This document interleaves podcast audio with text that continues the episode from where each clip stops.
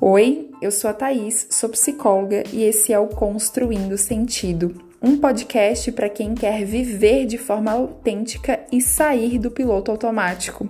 Aqui eu vou misturar psicologia com o cotidiano para te ajudar a refletir sobre a sua jornada. Vem comigo!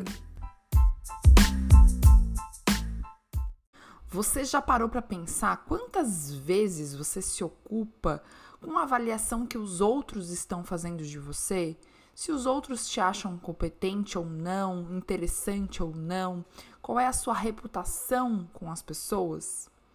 Talvez muitas vezes.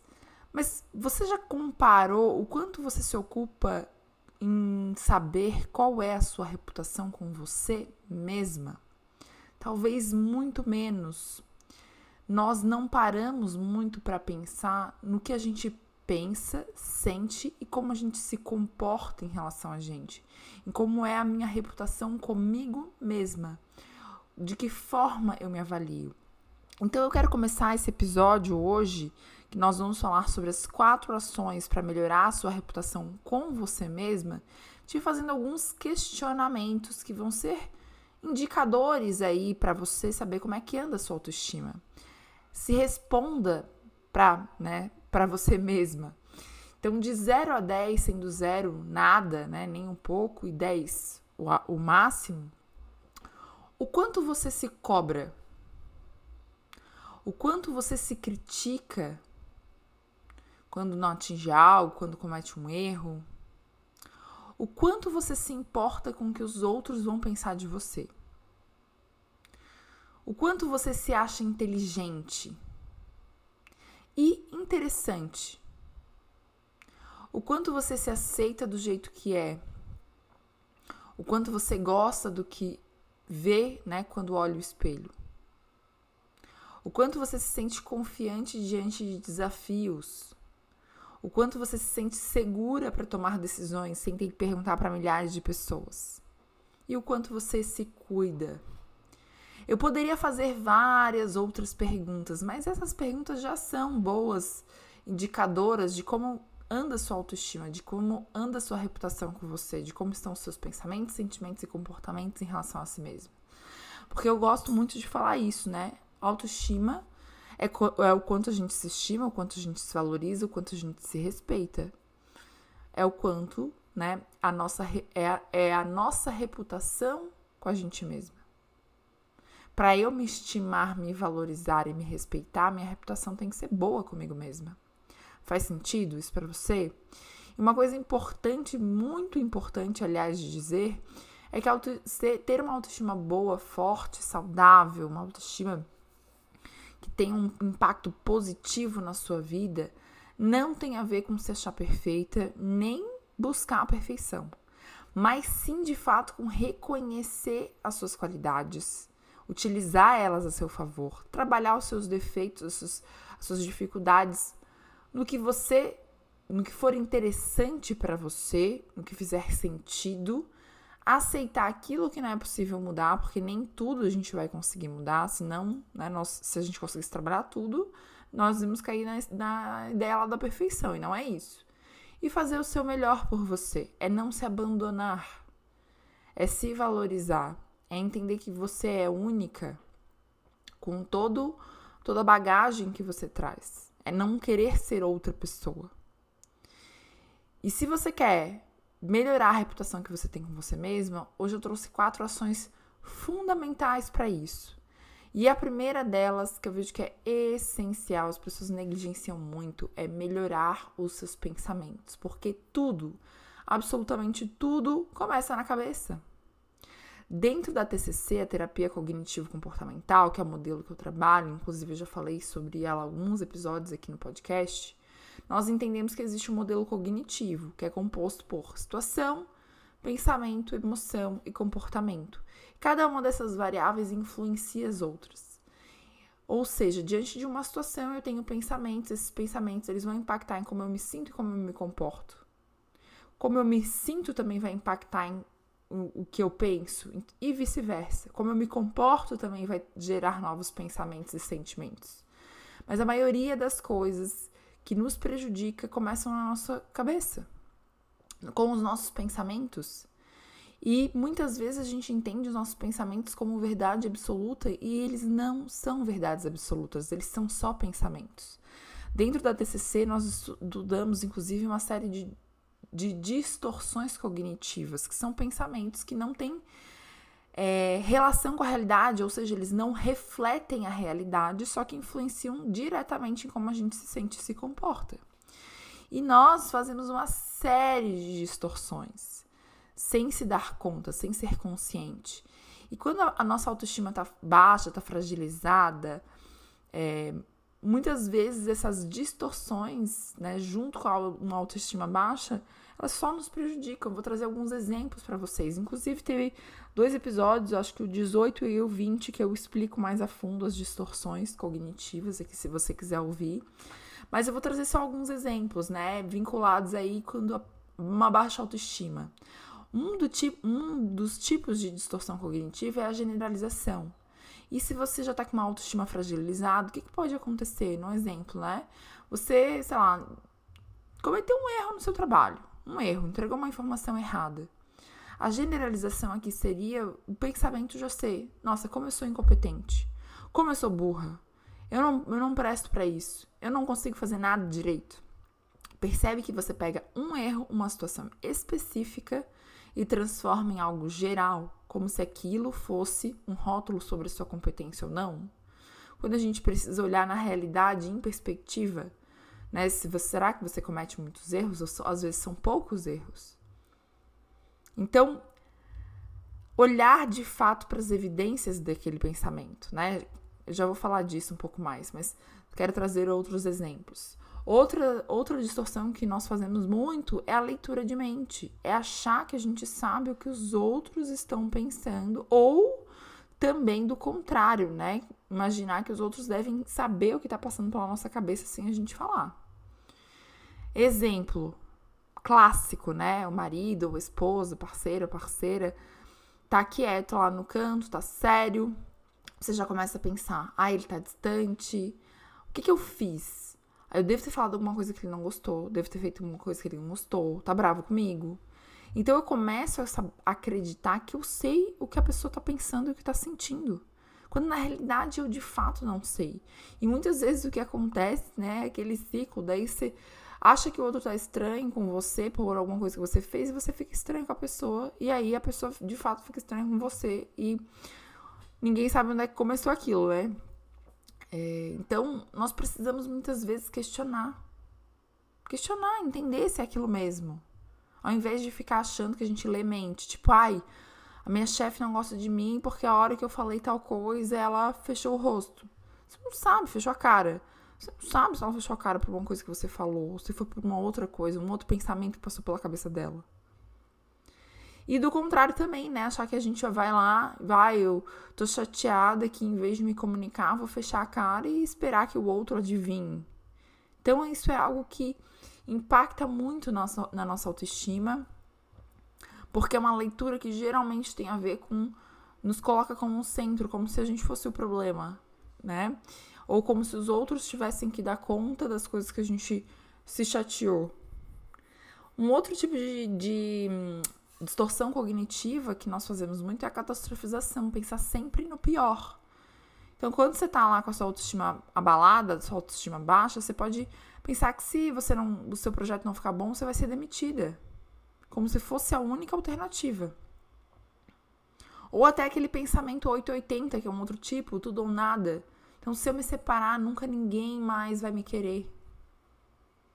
Então, como melhorar os pensamentos. Primeiro de tudo, tá atenta. Presta atenção no que está passando pela sua cabeça. Presta atenção nas emoções que vêm, e aí você pode se questionar também: o que, que eu estou pensando? O que está passando pela minha cabeça? Questionando as evidências disso. Será que isso é uma verdade? Que evidências, fatos eu tenho que me digam que isso é uma verdade? Que fatos que eu tenho que contrariam esse pensamento? Que outras possibilidades existem? existem. Crie formas mais adaptativas, pensamentos mais adaptativos. Por exemplo, lá na generalização, ah, eu errei, né? Aquele exemplo que eu dei sobre se você erra, você já acha que é incompetente. Você pode pensar assim, eu errei, realmente não gosto de errar, não é legal, trouxe esse impacto. Porém, isso não invalida todo toda a minha competência, toda a minha capacidade. Quantas vezes eu já acertei? Eu já acertei muito mais do que eu errei. Então, eu vou prestar mais atenção das próximas vezes. Não te parece uma forma muito mais construtiva de pensar? Ali no exemplo que eu dei da, da leitura de mente, né? De você achar que seu parceiro ali tá distante com você porque é alguma coisa que você fez. Pensa assim, ah, ele pode estar chateado com alguma coisa que aconteceu no trabalho, ele pode estar querendo ficar quieto. E aí, para saber, eu posso questionar: olha, você tá bem? Tô te percebendo mais distante, mais calado, quer conversar sobre alguma coisa? É uma forma muito mais construtiva de lidar com a situação. O segundo ponto essencial aqui para melhorar sua reputação com você mesma é o autocuidado. Eu quero que você imagine comigo, tá? Imagina aí uma casa escura, toda destruída, a janela quebrada, suja, meio que caindo aos pedaços. Os móveis, os móveis velhos. Imaginou? Agora você imagina uma outra casa, bem clara, arejada, muita luz entrando, confortável, limpa, em qual você se sentiria melhor em estar? Qual você gostaria de estar? Muito provavelmente na segunda opção, certo? E o que eu tô falando aqui não tem a ver com aspecto físico, mas com o todo. A analogia que eu faço é que nós somos a nossa própria casa, o nosso próprio lar. E a gente só pode se sentir confortável de estar em algo que a gente cuida, né? Para essa casa, para esse lar estar arejado, confortável, com a pintura em dia, nada quebrado, estar limpo, a gente precisa cuidar, certo? Se a gente não cuidar, ela vai ficar suja, abandonada, caindo aos pedaços. Então, como estar confortável de estar em algo que está quebrado, que está sujo, que está escuro, que com um cheiro ruim? Não tem como.